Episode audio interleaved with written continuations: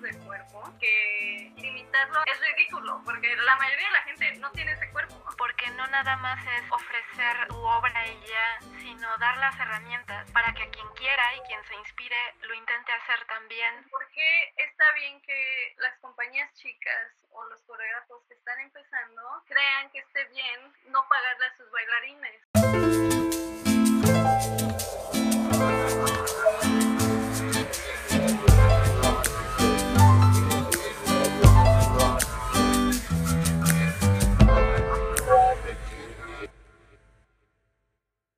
Hola a todos, bienvenidas y bienvenidos a un nuevo episodio de Serendipia Armónica, este podcast en el que me dedico a entrevistar y a platicar con eh, personas cuyos trabajos están relacionados con la música.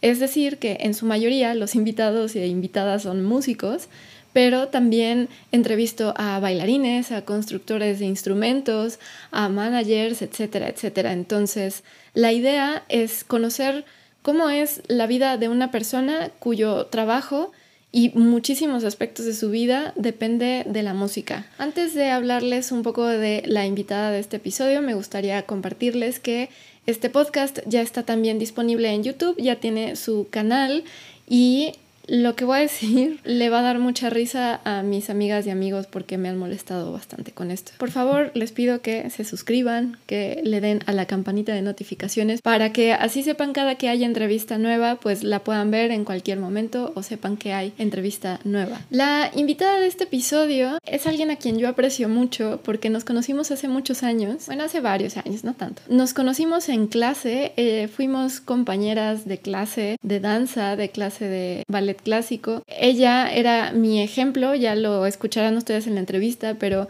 yo siempre me ponía detrás de ella porque era de quien yo aprendía mucho. ¿Quién diría que nos reencontraríamos ahora y a través de estos medios porque ella también tiene su canal de YouTube, ella tiene un proyecto que se llama Cuerpo de Bailarina.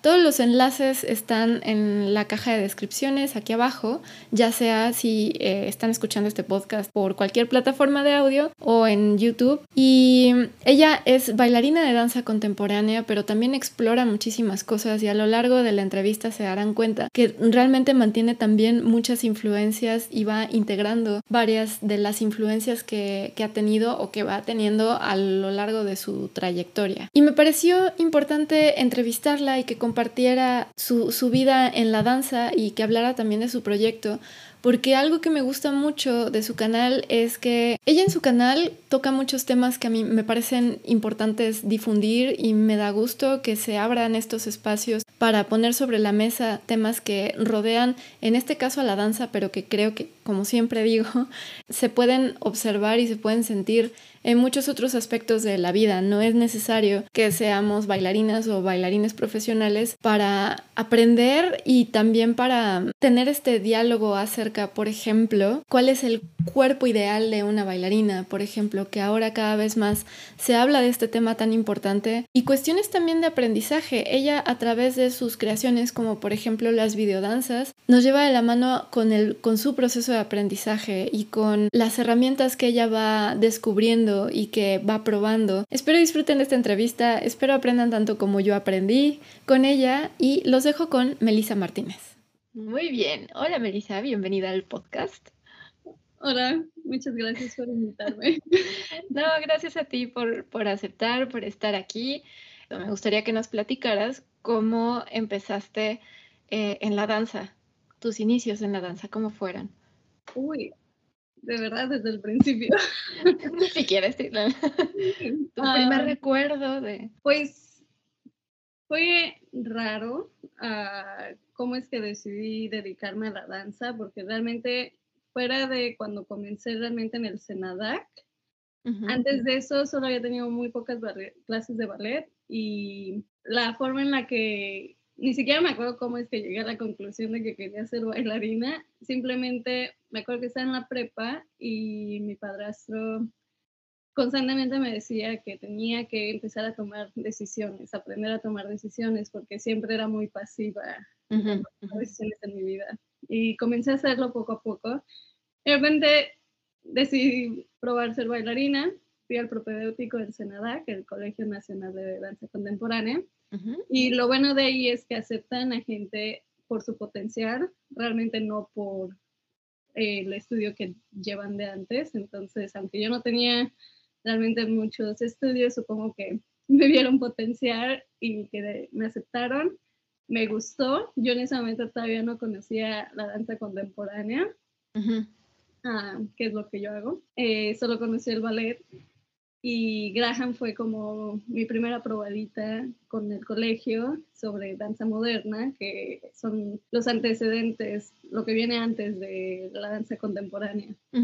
Y me gustó mucho, estaba disfrutando mucho. Fue gracias a Alejandra Sosa, una amiga de la niñez, que Saludos, me dijo, ¿cómo? Saludos a Ale, que también fue mi compañera.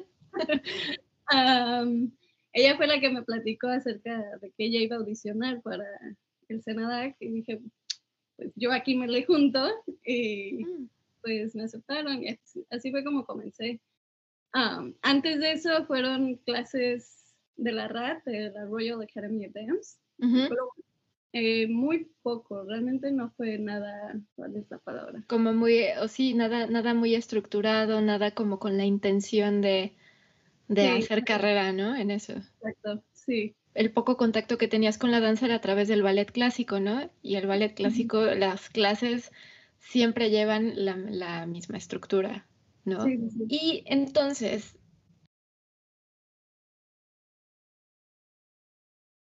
¿Cómo, ¿Cómo fue ese salto entre de ser compañeras de clase, lo cual me da orgullo decir que fui tu compañera de clase de, ballet con la maestra Marimar Castaño, al igual que de Alejandra Sosa? este, y, y, Ale y tú eran las compañeras de, bueno, de todos aprendía muchísimo, pero siempre me, me ponía yo atrás de ustedes en la barra porque la seguía, la seguía y aprendí un montón de ustedes. Debo mencionar. Entonces, ¿cómo fue ese salto? Ah, yo creo que, por un lado, mi mamá siempre nos incitaba, nos eh, decía que buscáramos más, ver qué otras formas, o sea, que no nos quedáramos en una burbuja, que saliéramos a conocer, que ampliáramos nuestra perspectiva. Y por otro lado, en mi tercer año en el Senadac, eh, tuvimos la oportunidad eh, de audicionar para una beca para irnos a Portugal a estudiar por un semestre. Y yo fui una de las que gané la beca, fui y me di cuenta que el mundo que existe en el Senadac, aunque es muy bueno, la técnica que, nos, que me dieron, el conocimiento de mi propio cuerpo fue muy bueno, también es una perspectiva muy cerrada. O sea, mm. existe un mundo de cosas afuera de eso. Eh, y estar en Portugal me dio una probadita de eso, aunque tampoco es lo que quise hacer, lo que hacen en, la escuela en Portugal a la que fui, no es tampoco lo que me interesaba hacer, apenas estaba conociendo más cosas, pero sí me amplió la perspectiva. Entonces, regresando, después de que nos graduamos de bachillerato, por un lado dejé de bailar, eh, dejé de estar en el Senadac porque era probable que me viniera a Estados Unidos a vivir porque mi residencia estaba siendo tramitada eh, desde hace mucho tiempo. Entonces, no, no seguí con la licenciatura en la escuela, pero sí seguí con mis clases de ballet en las tardes. Ah, luego, en medio año, me di cuenta que iba a perder todo lo que ya había ganado si no me metía más clases. Entonces regresé al Senadac a seguirme entrenando, pero solo como oyente y solo en clases prácticas, no en las teóricas. Y audicioné para venirme a Vinaley, a uh School, que está acá en Nueva York. Es por eso que me vine a Nueva York, porque yo no estaba interesada en venirme acá. Eh, solo la escuela era la que... Exacto. La que, el, el motivo del interés, ¿no? Sí, entonces audicioné, me aceptaron, pero unos pocos meses después me tuve que mudar a Estados Unidos eh, para que mi residencia se pudiera tramitar porque cumplí 21 años. Por eso mismo ya no pude trabajar, ya no pude hacer nada porque no tenía, mi, no tenía la residencia, no tenía permiso para estar aquí, solo tenía la visa de turista, entonces no podía hacer nada. Entonces, lo único que hice fue seguir tomando clases de ballet durante un año y volví a audicionar. Me volvieron a aceptar y entonces ya me vine.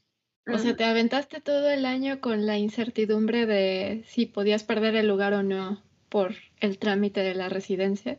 Bueno, lo perdí. Perdí mi lugar porque no pude cubrir el gasto de mm, la colegiatura. Entonces tuve que volver a audicionar.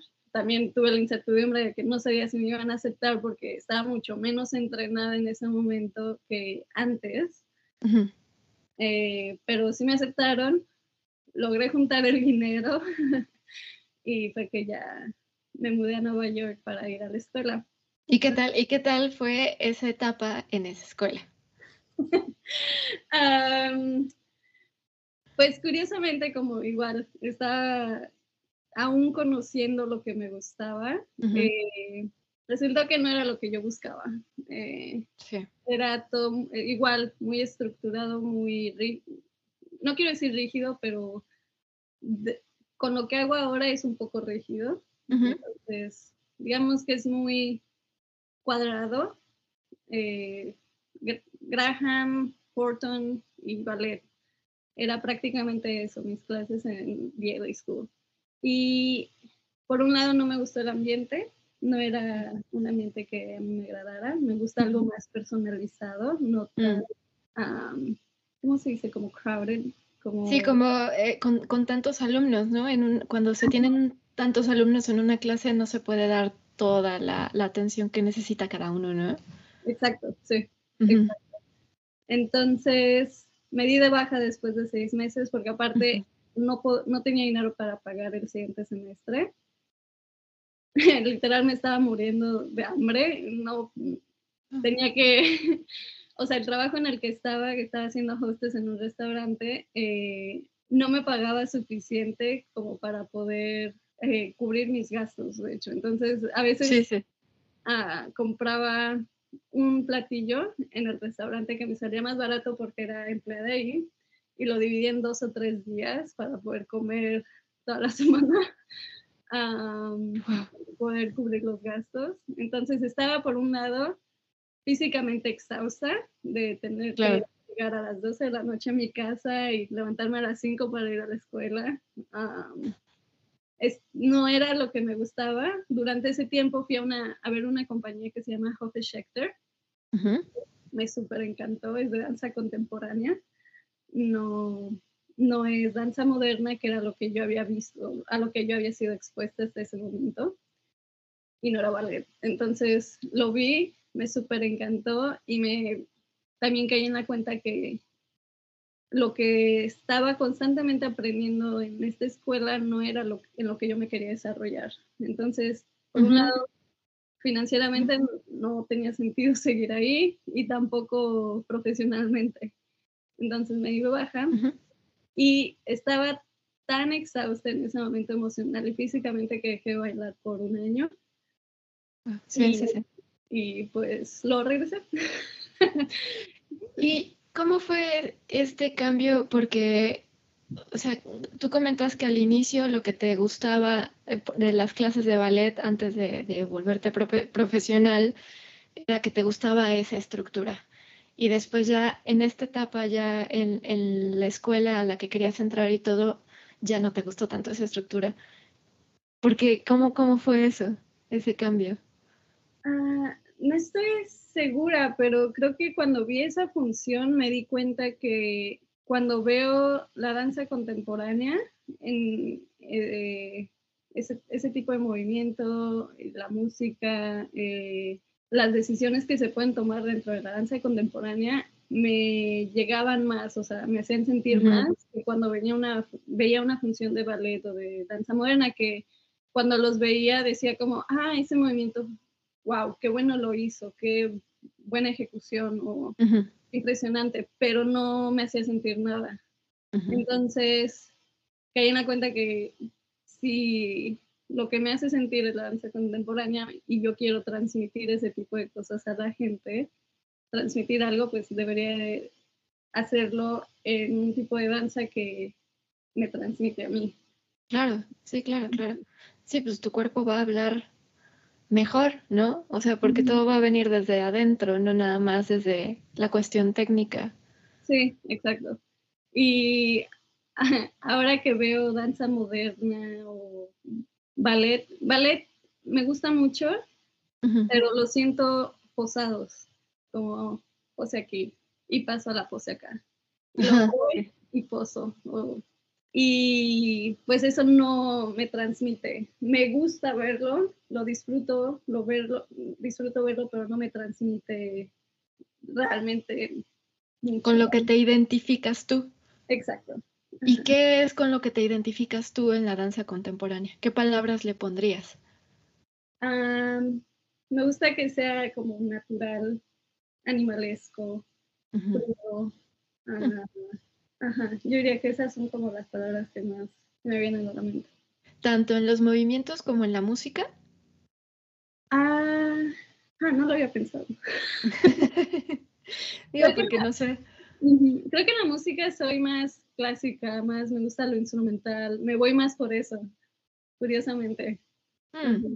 Me encanta el piano, siempre estoy usando música que, en la que el piano es el instrumento principal, o el cello, o el violín. Entonces vas, vas poco a poco mezclando elementos de lo que, de lo que vas experimentando, ¿no? O sea, no, no descartas totalmente los, los géneros con los que no te identificas tanto, ¿no? Sí. ¿Te dejan ahí una semillita? sí, sí, sí. algo que también me, me influyó mucho, que aunque no tomo mucho la clase, pero sí me influyó mucho, es el gaga. No sé si sabes del gaga. No, no sé qué es el gaga. El gaga fue, es un estilo que creó Oharna Harim. Oharna Harim es un coreógrafo eh, de Bacheva. Fue el director de Bacheva, ahorita solo es coreógrafo. Es uno de los coreógrafos de danza contemporánea más reconocidos en este momento.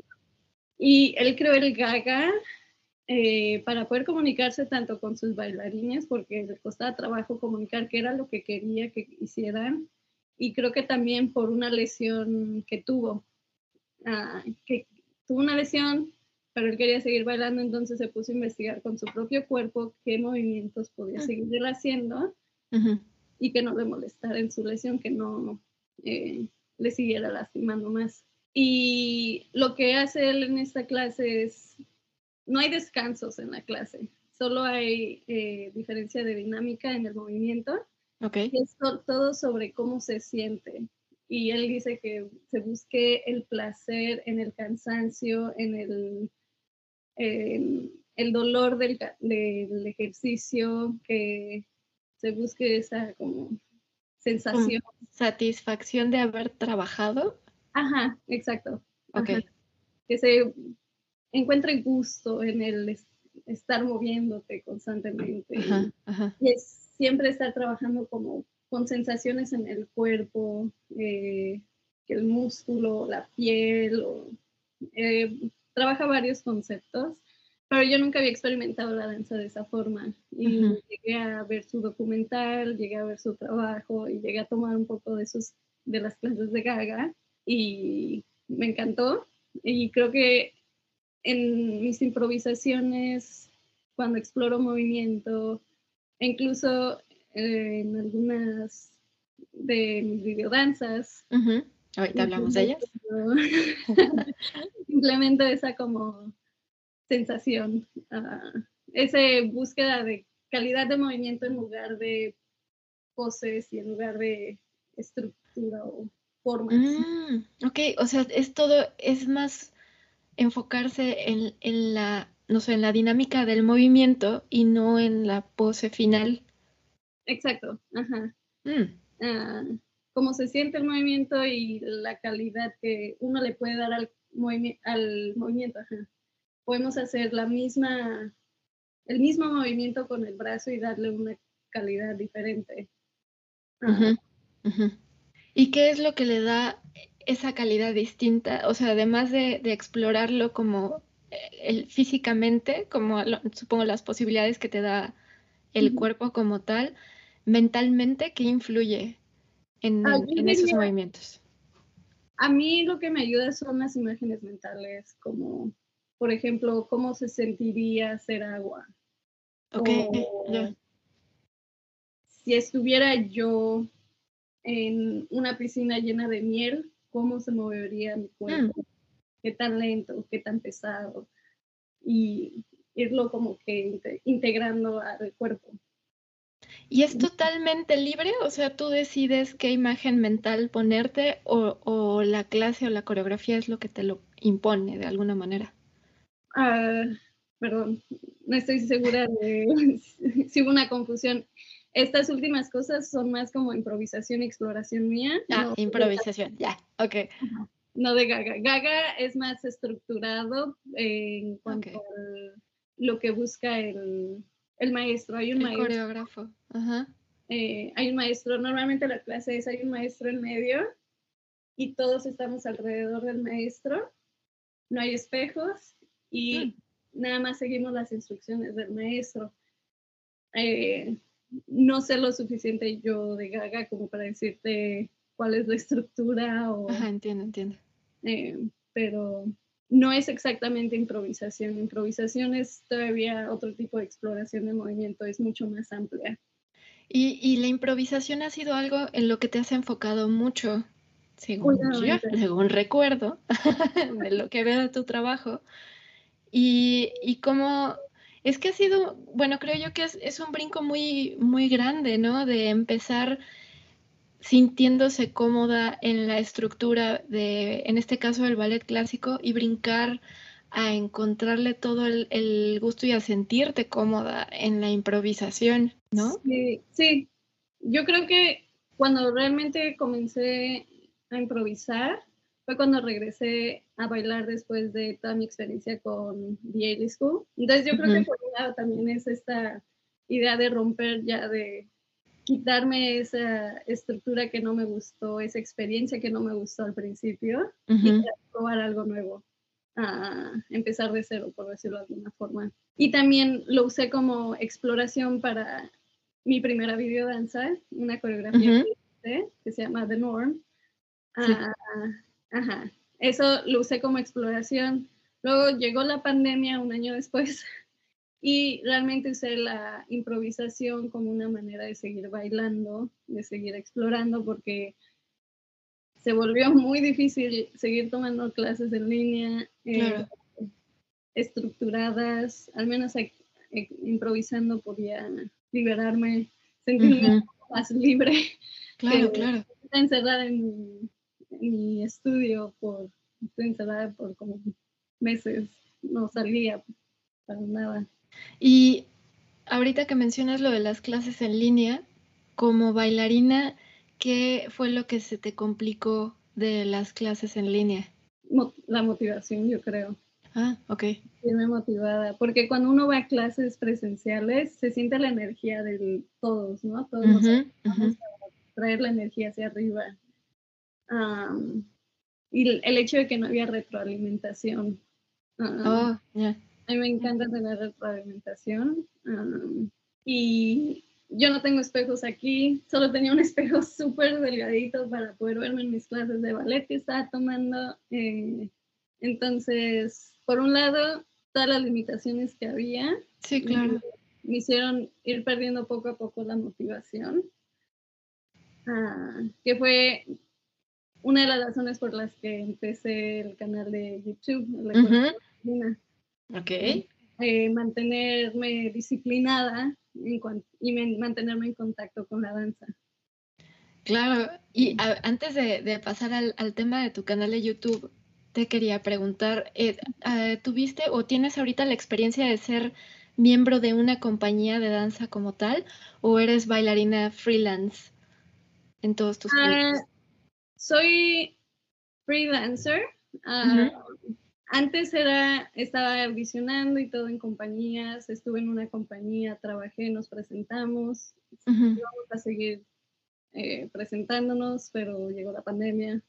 Estaba en otro proyecto que también, literal, íbamos a presentarnos el lunes o el martes y hicieron lockdown ese mismo día o el día anterior. Este, perdón, hicieron cuarentena. Ah, se entendió, sí, cuarentena. Este, y sentía que la bola de nieve estaba empezando a crecer como para luego empezar a audicionar a compañías más grandes. Sí, sí, sí. Ah, porque también es mucho acerca de la confianza que uno siente cuando audiciona. Y como estaba apenas regresando a bailar después de un año no haber bailado, como que no me sentía con confianza al principio, con la seguridad. Este, ahora después de toda la pandemia, he estado trabajando tanto en proyectos míos que siento que disfruto más eso ahora. Tener una idea y materializarla en algo, eh, tomar las decisiones, eh, todo eso. No sabía que me gustaba eso antes, eh, pero sí me gusta. Sí, sí, sí. Y eso ha sido algo que he notado, se ha vuelto común, bueno, las circunstancias de todos ahorita en la pandemia son muy diferentes, pero hay muchos puntos en común de que mucha gente o se ha visto obligada a o encontró esa alternativa de, de volverse de alguna manera su propia jefa o su propio jefe y que no, no sabían esa, esa libertad que, que daba, ¿no? Y, y lo, lo, han ido descubriendo. Aparte, de que, bueno, la maravilla de la tecnología que nos permite que si se te da la gana hacer un podcast, lo puedes hacer tú sin que nadie te ponga trabas, ¿no? O un canal de YouTube, etcétera. Ok, te preguntaba por qué, para conectarlo con, tu proyecto del canal de YouTube, em, como muchos artistas, creo que la carrera, eh, una carrera entre, que se define entre comillas exitosa, luego tiene como puntos muy definidos. Y por ejemplo creo yo que para una bailarina un bailarín ser parte de una compañía y luego de una compañía grande es un punto muy importante. Pero creo que también eh, a través de estas experiencias como las que las que estás comentando tú se puede descubrir que hay muchas otras opciones hay muchos otros caminos como artistas como bailarines que se pueden explorar y que te pueden llevar a cosas que ni te imaginabas, ¿no? En este caso, lo de tu canal de YouTube, que era lo que te iba a preguntar, ¿cómo fue que surgió? Y ya medio lo comentaste, ¿no? Sí, estoy completamente de acuerdo contigo. Yo antes tenía la idea eh, de que para ser una bailarina exitosa tenía que estar en una compañía grande, en una compañía reconocida. Eh, ahora mi idea en cuanto a eso completamente cambió.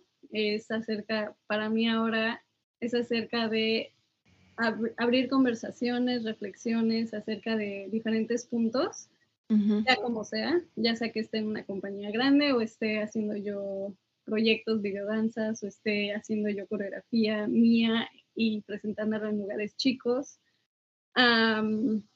Eh, eso primero que nada. Eh, acerca del canal, el canal como que comenzó por varias razones que como que el canal se volvió como que la respuesta casi perfecta para todo. Por un lado era mantener mi motivación de seguir haciendo ejercicio, de seguir en contacto con la danza durante toda eh, la, cuarentena, la pandemia, que no sabíamos cuándo iba a terminar.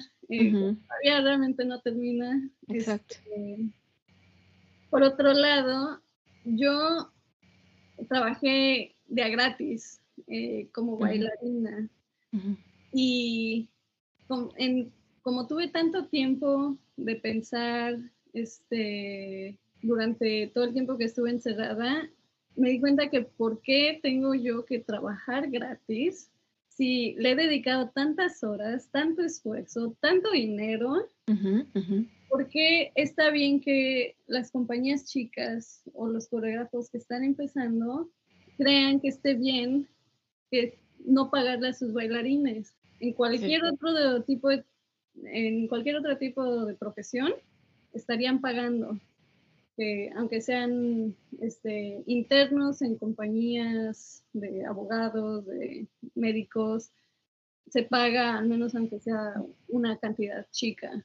Ah, entonces, pues en YouTube con los anuncios se puede hacer dinero este, se puede ganar un poco de dinero, dependiendo de qué tan grande es el canal, qué tanto ven los videos. Y por otro lado, yo siempre tuve la idea de regresar a México y hacer cursos para enseñar las cosas que yo había aprendido acá, como que intentar abrirle la perspectiva a los bailarines en formación allá, que vean que hay todo un mundo fuera de las escuelas, de México, en el caso del país en donde viven, de la ciudad en donde viven. y pues por la situación del dinero nunca había tenido la oportunidad de ir. Entonces fue como, ah, ¿por qué no comienzo con YouTube haciendo videos que les puedan ayudar, compartiendo información, quitando estereotipos que existen? Y así puedo llegar a mucha gente, más gente de la que podría llegar en un curso eh, presencial. Y sí, cierto. ellos reciben la información gratis prácticamente y yo puedo ser compensada financieramente por los videos eso, sí. Me parece muy importante dos cosas que, está, bueno, todo lo que estás diciendo, pero eh, quisiera hacer hincapié primero en, lo que dices. Hay una eh, situación muy recurrente que creo que se da mucho en el mundo de, las artes escénicas como tal, de ese, pues sí, de ese abuso de, de usar el talento de alguien y no pagarlo y, vendértelo como, eh, como exposición, sé por ejemplo, eh, en fotografía. Ven y haznos esta sesión, no te pagamos, pero te etiquetamos en nuestra página, en nuestras redes sociales para que te contacten. Que no es mala idea, pero se ha abusado mucho de ese, de ese concepto, ¿no? Esto por poner un ejemplo pero se da mucho, lo he visto en la música también, no te, no te damos honorarios, no te, no te, pagamos, pero te pagamos el transporte y te pagamos el alojamiento, ¿no? Y entonces con eso es como de, ah, te lo hacen ver como que ya es justo, pero no hay, no hay realmente una remuneración por el trabajo hecho, ¿no? Y en el mundo del arte creo que se da mucho eso, entonces creo que eso es importante hacer hincapié que, que no. que no, que es trabajo, lo que estás diciendo tú, que es trabajo, que es esfuerzo, que es mucho dinero invertido y, que se, merece ser remunerado como cualquier otro trabajo, ¿no? Y otro punto que es algo que, quisiera profundizar más, tu canal de YouTube se llama Cuerpo de Bailarina. Hace poco sacaste un video en el que hablas de los estereotipos de cuerpo en la danza. Cosa que a mí, te lo dije, a mí me, abrió la mente y creo que lo llegamos a platicar tú y yo antes. Eh, este estereotipo que hay, por ejemplo, de, la bailarina, eh, la bailarina clásica en particular, que tiene que ser de determinada estatura, de determinado peso, etcétera, etcétera, ¿no? Cuando vi ese video tuyo, me hizo mucho más sentido el nombre que le pusiste al canal, porque eh, como que se abre el concepto de si, ves cuerpo de bailarina, se puede asociar a cómo voy a, poder hacer con estos videos, obtener yo un cuerpo de bailarina como tal. Pero no es eso realmente, ¿no? Y me gustaría que profundizaras más en ese concepto porque es muy importante, creo yo. Ok. Ah, sí, eh, y este es un estereotipo que yo traía en México, porque eh, mis maestros había, de hecho, en nuestras calificaciones, había una que eh, se llamaba, ¿cómo se llamaba? Alineación, pero en esta figura, perdón, era figura. Oh. Calificaban la figura, o sea que te calificaban cómo te ves tu cuerpo, si es estético, ¿no? Si es alargado y delgado o no. Yo nunca tuve problema con eso porque soy delgada naturalmente, pero una vez que llegué acá a Nueva York, vi la cantidad de cuerpos que existen dentro de la danza y caí en la cuenta que el cuerpo no, no define si haces un buen trabajo o no, si eres buen bailarín o no. Este, y existen tantos tipos de cuerpo este, que limitarlo a solo este, este cuerpo delgado, este, eh, alargado, flaco, realmente es este se considera como la bailarina de ballet, este, es ridículo, porque la mayoría de la gente no tiene ese cuerpo. y en una ocasión, cuando estaba viviendo en California, cuando recién me mudé a Estados Unidos, alguien me mencionó que este estereotipo de cuerpo viene de Balanchine. de, George Balanchine, el coreógrafo, ¿no? Él lo que dijo fue que esta persona lo que dijo fue que este señor, este coreógrafo que era muy reconocido, se casaba con sus bailarinas principales, entonces que seguramente él se sentía atraído a ese tipo de cuerpo. Y es por eso que buscaba ese cuerpo en todas sus bailarinas. Luego, antes de decir cualquier cosa en el canal, porque quería verificar esa información, lo busqué y resulta que al parecer sí es verdad, que este señor le, gustaba, le gustaban los cuerpos flacos, que se les vieran los huesos, que se vieran alargados, cabeza chica, cuello alargado y delgado. O sea, ese tipo de cuerpo es muy específico, muy particular de algunas personas. Puede que algunas personas naturalmente sean así, coman bien y todo, pero no es el cuerpo de la mayoría de la gente. Entonces, que todos busquemos tener ese cuerpo no es, no es necesariamente saludable, no es sano, eh, porque se van a extremos algunos bailarines para llegar a ese ideal. Y es estar, eh, me parece que es incorrecto eh, igualar el tipo de cuerpo que tengamos a cómo se ve el movimiento en tu cuerpo o qué tan buen bailarín seas. Ajá, ajá sí entiendo. No me estoy dando muy bien explicar, creo. Mm, creo, no, no, no, creo que sí. o sea, a ver, corrígeme si, si me equivoco, pero lo que estás tratando de decir es que es que el, cuerpo, el tipo de cuerpo que tienes no tiene por qué definir tu capacidad de bailar o no y de, eh, de, entre hacerlo bien o no. O sea, no, no, no, es un parámetro, porque no es algo incluso que tú puedes controlar, o sea, no es, no puedes controlar tu estatura, no puedes controlar el tamaño de tu cabeza, ¿no? Entonces es, y todos los cuerpos realmente son eh, estéticos, son hermosos, eh, sí. movimiento. Eh, todo, obviamente, creo que eso lo mencioné en el video, van a ser cuerpos atléticos por, el, por eh, las exigencias de la danza. Es tan físicamente exigente que, por supuesto, vamos a desarrollar nuestros músculos, vamos a, sí, tener un cuerpo atlético, pero eso no quiere decir que un cuerpo atlético que sea musculoso va a ser menos estético que uno que sea con músculos más alargados y flaco. Sí, sí, sí. Sí, creo que, bueno, creo que, creo que te das a entender muy bien. Y otro punto, no recuerdo si fue en ese video o en otro que mencionaste que dije, ah, eh, también, por ejemplo, cuestiones que a veces son muy difíciles de alcanzar por ejemplo, la rotación de las piernas, que es algo con lo que cuando, cuando he practicado ballet a mí me ha, me ha costado mucho trabajo, ¿no? Cosas que, por ejemplo, si no logras, si no las empiezas a trabajar desde muy chiquita, o si no, o, una vez más, o corrígeme si me equivoco, pero tu tipo de cuerpo no te da, ese tipo de puntos no necesariamente te hacen mal bailarín o mal bailarina, ¿no? No, no, no. No, porque realmente lo que se está buscando es la conexión de los músculos para llevar las piernas hacia arriba, de, eh, de tener el pase abierto, pero digamos, uh te estoy hablando ahorita específicamente. Pero la rotación, por ejemplo, depende completamente de la forma de tu hueso, de la pelvis y del fémur, de la cabeza del fémur.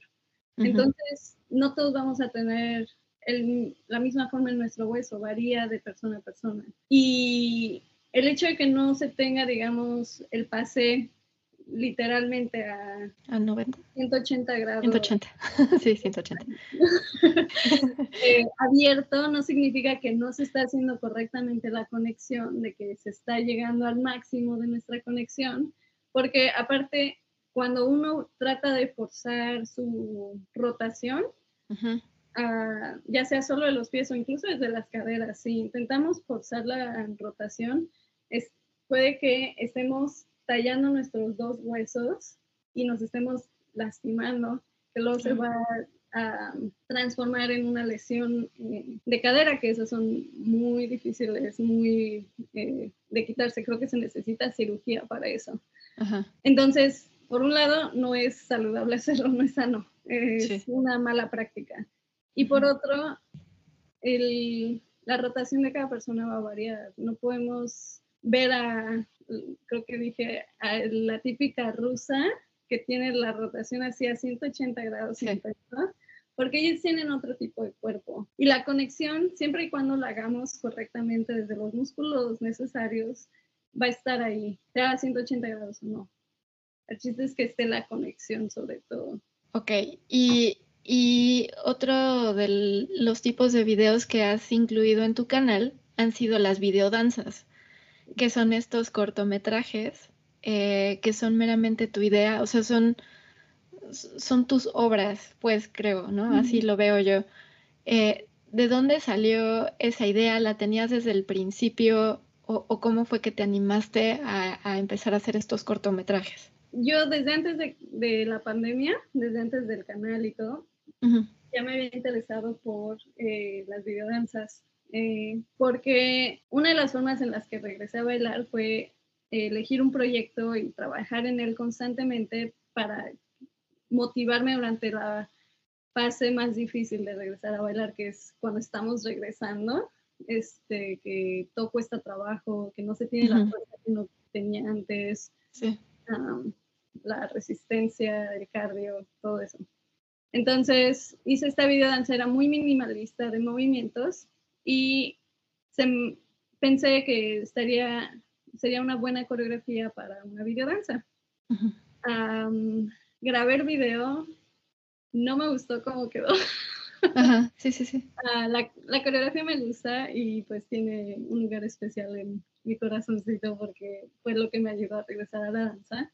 Pero la edición, la grabación del video no me gustó para nada. Y me di cuenta que si quería hacerlo como yo tenía, como la visión que yo lo tenía, que yo tenía en mente, tenía que hacerlo yo. Ah, va a sonar muy controlador, pero... No, no, no, tenías que aprender a hacerlo, ¿no? Ajá, exacto. Y no tenía yo dinero para contratar a un buen eh, videógrafo. ¿Videógrafo? Sí, videógrafo. a un buen videógrafo. Entonces decidí comenzar a aprender le ayudé a una amiga a hacer una videodanza con una de sus coreografías y me gustó muchísimo el proceso, sobre todo el de edición. Entonces de ahí fue que durante la pandemia comencé a trabajar un poco más en videodanzas mías con mis conceptos.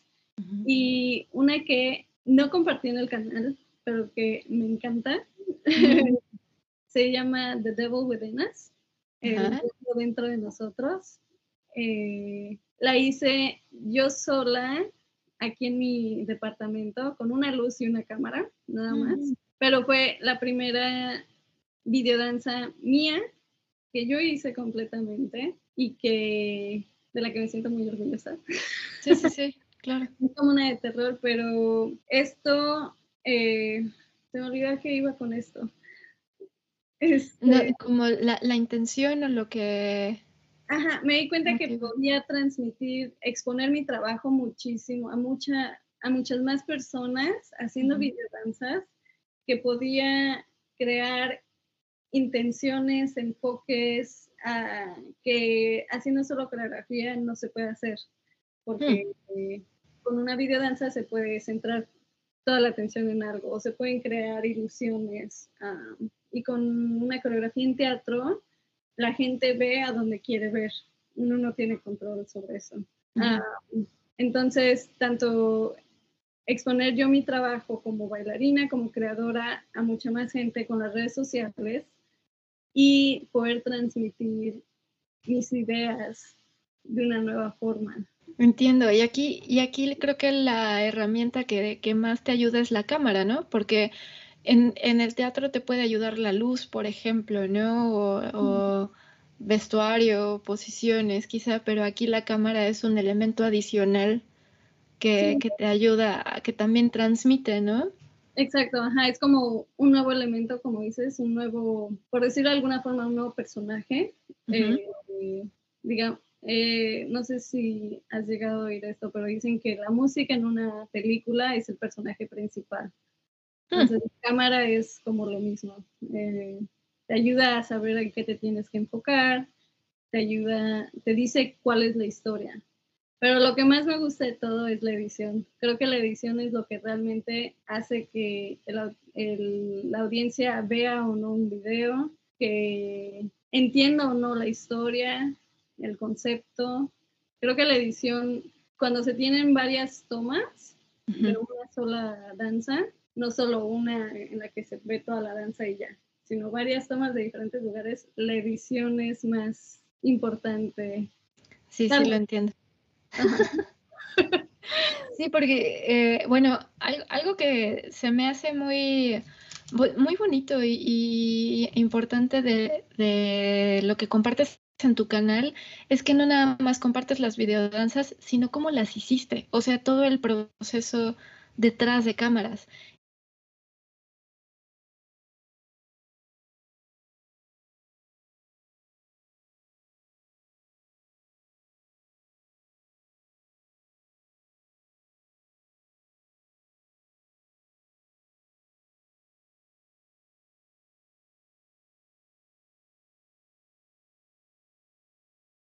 O, metes otras cosas que, en el momento de la grabación a lo mejor no los tienes, ¿no? Sí, sí, sí. Eh, sí, justamente eh, la razón por la que he compartido las videodanzas en el canal y no solo en mi página personal como artista, porque eh, tengo, los tengo como separados. Uno es mis redes sociales como artista y el otro es el del canal. El canal, sí. porque son como contenidos distintos. Sí. Y la razón por la que lo he compartido también en el canal no es solo como para presumir mi trabajo ni nada como eso. Quiero darles las herramientas. El chiste del canal es darles las, todas las herramientas posibles a los bailarines en formación para que realmente puedan llegar a todo su potencial y puedan conseguir trabajo, puedan desarrollarse en lo que les interese. Y justamente lo que dices acerca de compartir mi proceso de aprendizaje, ese también lo estoy haciendo con las videodanzas, porque apenas estoy empezando yo a hacer videodanzas.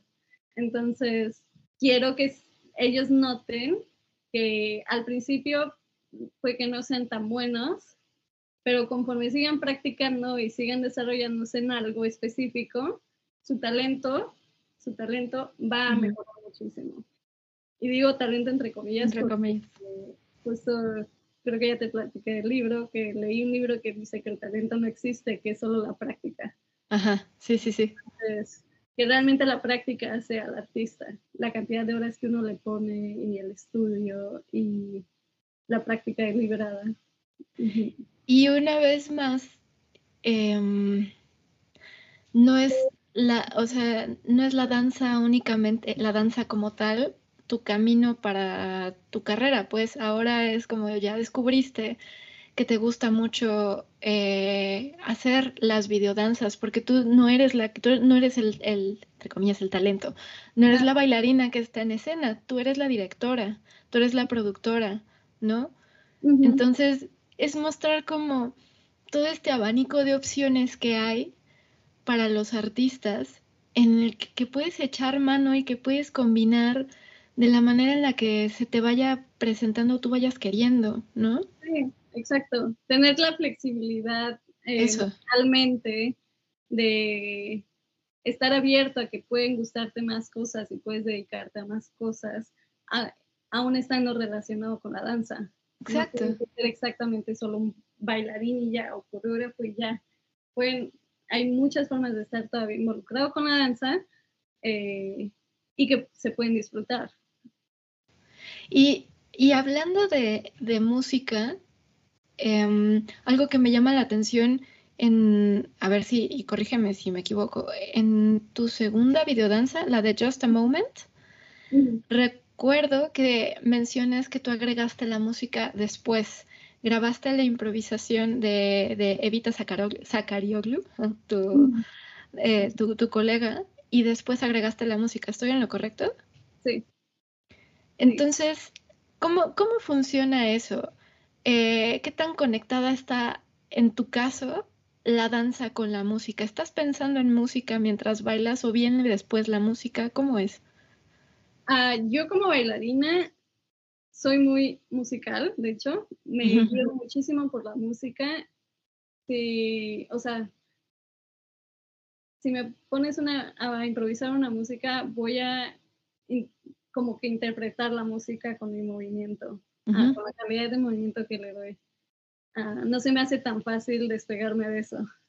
Este, Con esa videodanza, más bien lo que yo quería, mi reto sobre todo en esa videodanza era tener varias tomas de alguien improvisando y crear algo con eso. ¿Qué podía crear yo con eso?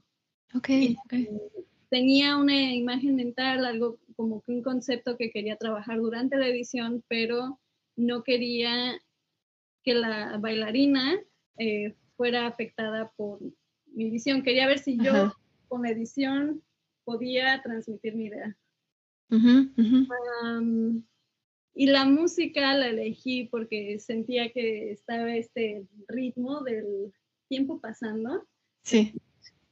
Pero también estaba como, hay como unos acordes que toca cada X tiempo como para que se sienten como si uno se enfoca en una, en una parte de la música, se siente como más lento. Y si se enfoca uno en la otra, se siente como más rápido. Y como se trataba de el paso del tiempo, me pareció para eso. Ya, y a diferencia de la última videodanza que, que publicaste, la de eh, El llanto de la viuda, Widow's Cry, em, hasta ahorita es mi favorita. Eh, sí, no, no, se me hizo muy interesante y después que, incluso entre Evita y tú, eh, porque Evita Zacariolo es otra vez la bailarina que aparece, me, interesó muchísimo el, el, proceso, lo que les motivó, cómo utilizaron eh, esa, esa experiencia que comentan. No quiero dar mucho, o sea, no, no, este, no quiero como contar el video aquí porque pues a quien le interese que vea, que entre a tu canal y que lo vea, porque obvio dejo ahí todos los, los enlaces y todo, pero me llamó mucho la atención cómo utilizaron hacer esa videodanza como una manera de, de, de superar y de resolver un conflicto que traían ahí por una mala experiencia que vivieron las dos en, en, un, en un, momento, ¿no? Y rescataron esa idea que les había inspirado. Eh, ahí creo que también la música ya la traían, o sea, ahí sí ya traían la base, ¿no? De qué era lo que querían. Sí, este, todo lo hablamos como en una colaboración, teníamos que hablarlo todo súper extensamente, este, para saber que la otra tenía la misma visión que, que cada una, o sea, que las dos tuviéramos la misma visión, porque es muy fácil decir que, ay, sí, quiero que sea en un lugar desértico y que haya un grito, pero podemos estar cada una eh, interpretándolo en nuestras mentes de formas muy distintas. Entonces, tuvimos varias este, reuniones en las que platicamos extensamente sobre cada parte que estábamos visualizando para ver qué era lo que íbamos a decidir entre las dos. Este, y una de esas fue la música. La música, eh, habíamos decidido que iba a ser algo como primitivo, como un ritual. Ajá, sí, sí. música, eh, que iba a haber percusiones y tal vez tal vez voces, pero no habíamos encontrado aún la música cuando grabamos el video. Estuvimos buscando, pero no encontramos nada. Entonces grabamos toda la improvisación y luego fue que, siguiendo buscando, encontramos las percusiones y luego nos decidimos porque ella grabara las voces. Este, que por cierto fue súper difícil agregar las voces a las percusiones. Porque, por un lado, la grabación se escuchaba muy distinto a como si a como se escuchaban las percusiones, no se sentía como que era el mismo audio, que era junto. Entonces, eh, tuve ahí problemas haciendo la edición del sonido, porque aparte no sé muy bien cómo editar sonido, apenas estoy aprendiendo también, tal vez me puedes enseñar tú. bueno, ok. este, y por otro lado, el, el tiempo, el beat de las voces tampoco queda muy bien con las percusiones.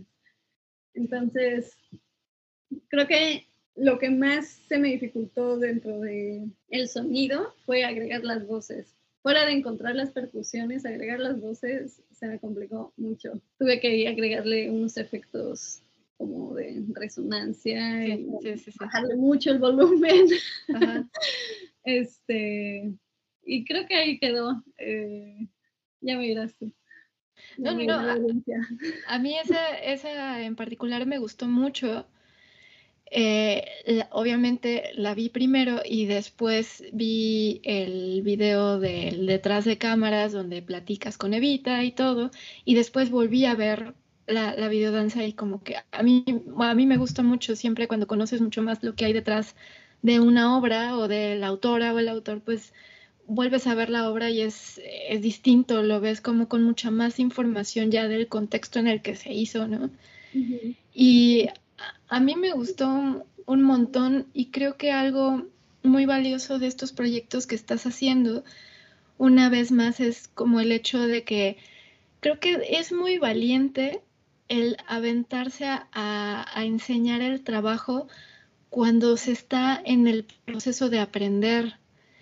Porque, bueno, no sé, eh, desde mi punto, a mí me daría miedo o me da miedo eh, mostrar un trabajo que no, o sea, como tengo puntos de referencia de trabajos súper profesionales eh, a niveles, o sea, como no perfectos porque la perfección no existe, pero con, con personas que saben muchísimo más que yo, siempre es como de, me voy a aventar a publicar X, esta foto, o incluso este, el proceso de la realización de un podcast, etcétera, ¿no?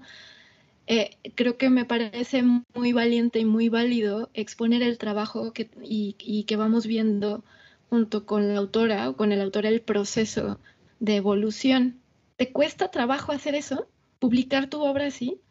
Ah, siempre, siempre siento como nervios antes de publicar cualquier creación mía, porque no sé cómo va a ser recibido, no sé si la gente, a la gente le va a gustar o si ni siquiera le van a entender lo que quise decir. Pero creo que en ese sentido el canal de YouTube me ha ayudado muchísimo, eh, porque me expongo cada semana a publicar un video o sea, la primera vez que publiqué un, mi primer, no sé si has visto mi primer video del canal. O no, no lo he visto. Pena me da verlo. No lo veo nunca porque me da una pena cómo hablo, como, no, no, no. Este, entonces, si pude hacer eso, si pude publicar ese primer video, puedo publicar un trabajo ahora que ya conozco un poco más y que si no comienzo a exponer mi trabajo en este momento, nunca voy a, o sea, nunca va a haber nadie que quiera trabajar conmigo porque no van a conocer mi trabajo. Aunque no sea el mejor trabajo que hayan visto, es el mejor trabajo que puedo hacer yo en este momento. Entonces puede que vaya a haber alguien que esté interesado. Pero sí, siempre siento, siempre, siempre siento nervios antes de publicar cualquier creación mía. Pero por, como dije, el canal me ha ayudado muchísimo a quitarme de ese miedo de exponerme.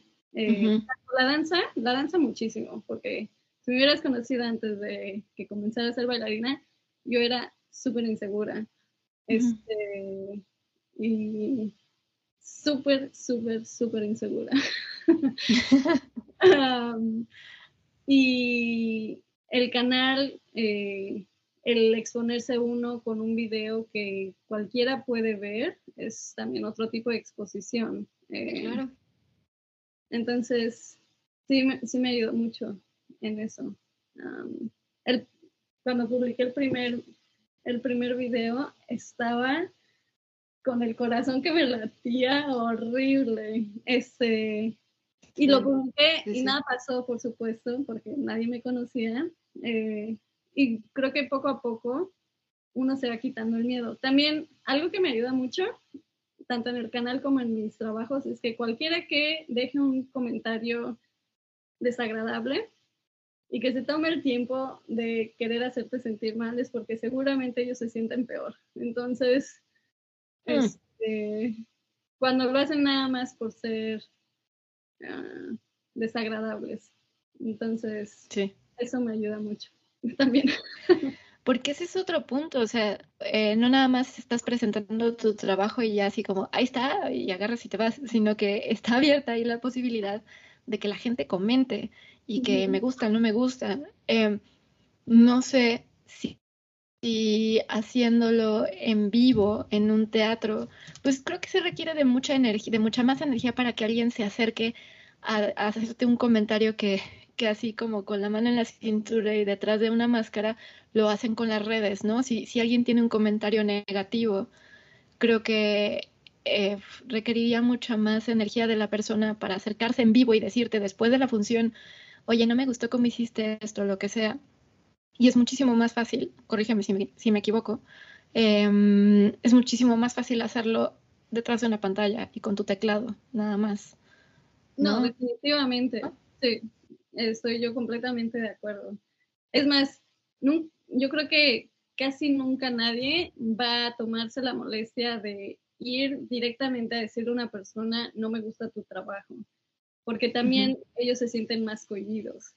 Pero cuando están detrás de una pantalla se sienten protegidos y sienten que la gente que quiere ser desagradable, porque en el canal la verdad es que toda la gente es súper linda, siempre están dejando comentarios súper lindos, pero sí ha llegado a tener algunos comentarios eh, desagradables y yo creo que es porque se sienten protegidos de que eh, pueden dejar cualquier comentario desagradable y no van a tener consecuencias sobre Exacto, exacto.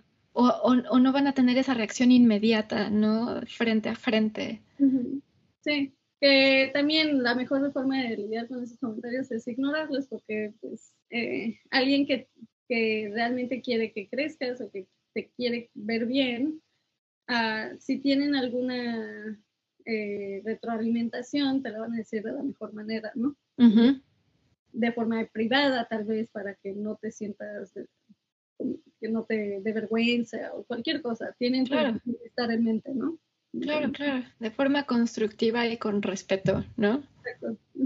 Sí. Muy bien, eh, pues Melissa, muchas gracias. Me interesaba mucho que compartieras eh, todo esto porque, insisto, creo que es importante para, para quien le interese el arte o para los que ya están en el, en el medio, para los que ya están en la danza o no, que se vea que hay muchos caminos para, las, para estas profesiones, que no hay nada más uno en particular y que no hay una como que no hay un manual de instrucciones pues para cómo tener una carrera entre comillas exitosa, ¿no?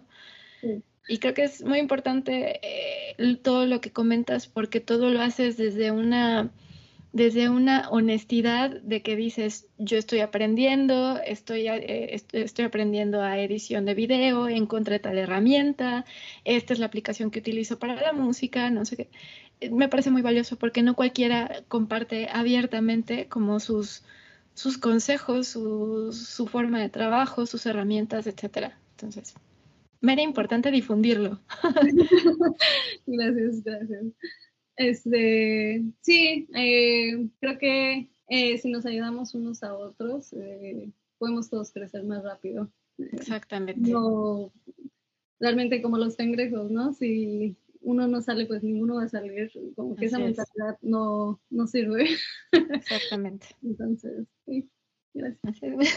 bueno, este, me, me, da mucho gusto siempre platicar contigo. Y, Ay, a mí también como dije, está medio pena estar en el podcast, pero... no, no, no, pues es, es, platicar y compartir algo que, que ojalá le, le, sirva a alguien, ¿no? O a varios, ojalá. Sí, espero, espero haber sido clara con mis ideas. A veces nada más digo las cosas y pierdo eh, mi línea de pensamiento, pero espero que sí haya transmitido algo. Claro que sí. Creo, creo que fuiste más clara de lo que crees. Ah, no, no te Muy bien, Melissa, pues muchas gracias.